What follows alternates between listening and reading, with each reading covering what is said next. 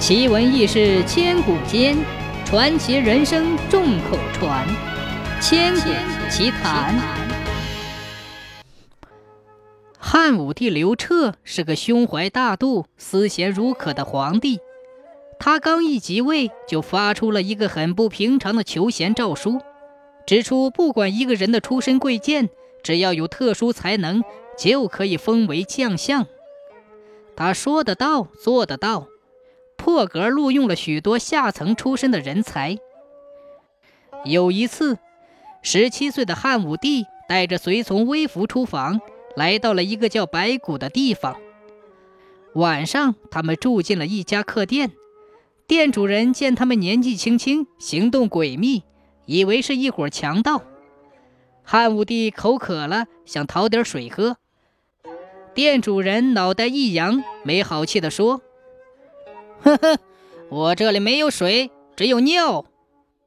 说完，就偷偷溜出店门，打算召集附近的老百姓袭击这伙可疑的旅客。店主人的妻子是个精明的女人，她猜出丈夫的心计，连忙跟了出来，好言相劝说：“我看他们不像盗贼，那领头的倒像个贵公子，你千万不能轻举妄动，挫伤好人。”店主人有些犹豫了，妻子趁机把他拉回屋里，花言巧语地劝他喝起酒来。不大一会儿的功夫，店主人就被灌得个烂醉。于是，女主人又是杀鸡又是宰羊，摆下酒席，盛情款待了客人一番。第二天一早，汉武帝知道了事情的经过。回宫之后，他立即召见店主人夫妻俩，先赐给女主人一千两金子，接着又把目光投向男主人。顿时，大殿里的气氛开始紧张起来。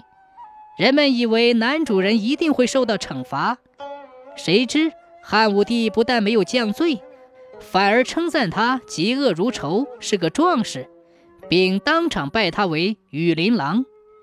这件事情传出之后，汉武帝的威望更高了。